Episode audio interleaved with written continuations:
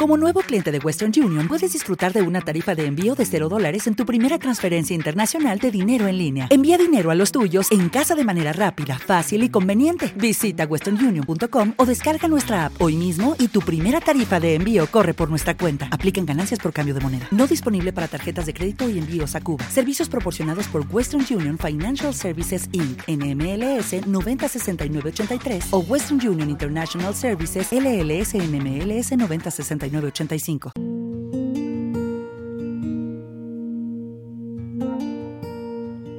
Hola, ¿qué tal? ¿Cómo estás? Bienvenido a un día como hoy, 12 de junio. Mi nombre es Joel Almaguer. Este es un programa de Sala Prisma Podcast. Un saludo hasta donde estás, desde el norte de la República Mexicana.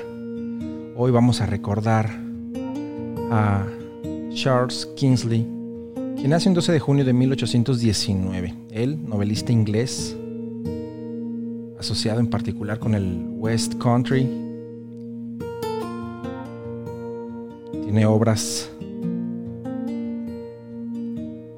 por la, eh, que tienen un marcado interés por la historia de Heroes de 1856 es muestra de ello, un libro para niños sobre mitología griega, otras varias historias, novelas históricas como Hipatia, Rumbo al Oeste. Y también recordamos hoy a Johanna Spiri, escritora suiza, conocida mundialmente por su relato infantil Heidi. ¿Quién no ha llorado con Heidi? Ella nació un 12 de junio de 1827. Desde la risueña y antigua ciudad de Mainfield parte un sendero que entre verdes campos y tupidos bosques, llega hasta el pie de los Alpes majestuosos que dominan aquella parte del valle. Desde allí el sendero empieza a subir hasta la cima de las montañas a través de prados, de pastos y olorosas hierbas que abundan en tan elevadas tierras. Con esta descripción tan poética comienza Heidi, una obra literaria realmente espléndida y que toca el corazón.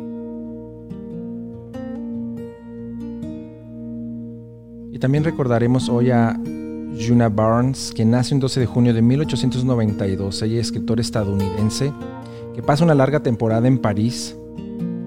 Por supuesto, estos años de gran vida bohemia en la ciudad francesa, en plena eclosión de las vanguardias. Y sus últimos años después en Nueva York entre sus amistades Pound, Joyce, Stein, vaya, toda la comunidad intelectual de su tiempo. Su obra, desde el libro de las mujeres repulsivas hasta La madre de Poe, es digna de leerse. Y en el mundo de la música recordemos hoy al gran pianista de jazz Chick Corea pianista muy talentoso,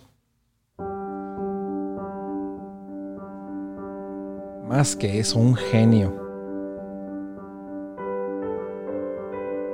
cuya música tan intelectual, cerebral, diría yo, realmente compleja, nos pone en, un estado constante de atención Y actualmente hay un psicólogo clínico, crítico cultural, que se ha vuelto muy famoso por sus declaraciones, digamos, fuera de la norma o que buscan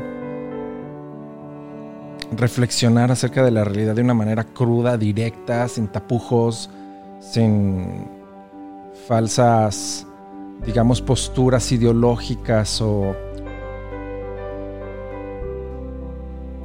Me estoy refiriendo a Jordan Peterson, quien nace en 1962. Hay una charla de Jordan Peterson con Slavoj Zizek. Si tienen oportunidad de verla, es muy interesante. Es muy interesante. Dadas sus declaraciones, eh, no en contra de lo, eh, de los homosexuales ni, de carácter homofóbico, pero sí claro en relación a, a cómo el lenguaje puede llegar a caer en manos del Estado y a través de ello el Estado controlar a la sociedad. Muy claro. Le valió las críticas de muchos grupos, de muchos movimientos, aunque haya dicho las cosas tal cual. Y en esta charla em, con Slavoj Zizek podemos percatarnos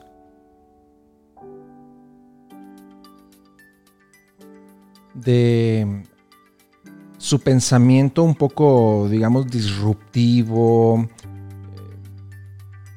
pero en comparación a Slavoj Zizek, un académico total, varios doctorados, no sé, seis doctorados, muchísimos libros, eh, años y décadas de reflexiones eh, que se ven materializadas en su obra literaria, podemos darnos cuenta de las diferencias de opiniones bastante interesante.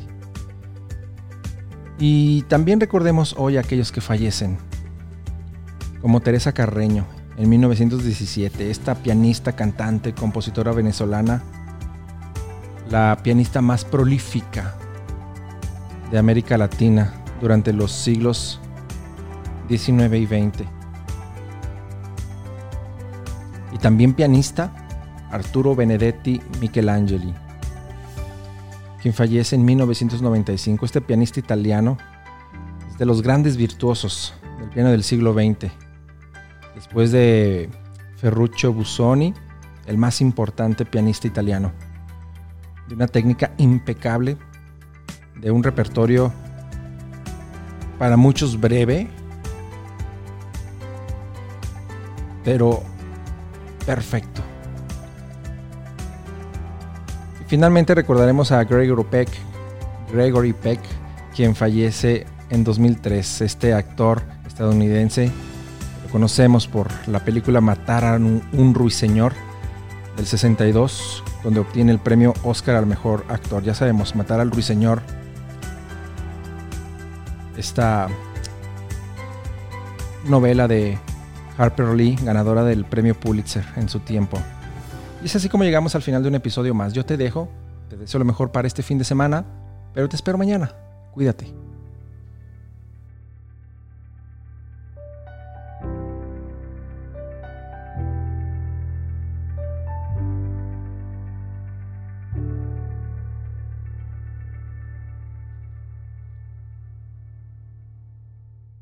Este programa fue llevado a ustedes por Sala Prisma Podcast. Para más contenidos, te invitamos a seguirnos por nuestras redes.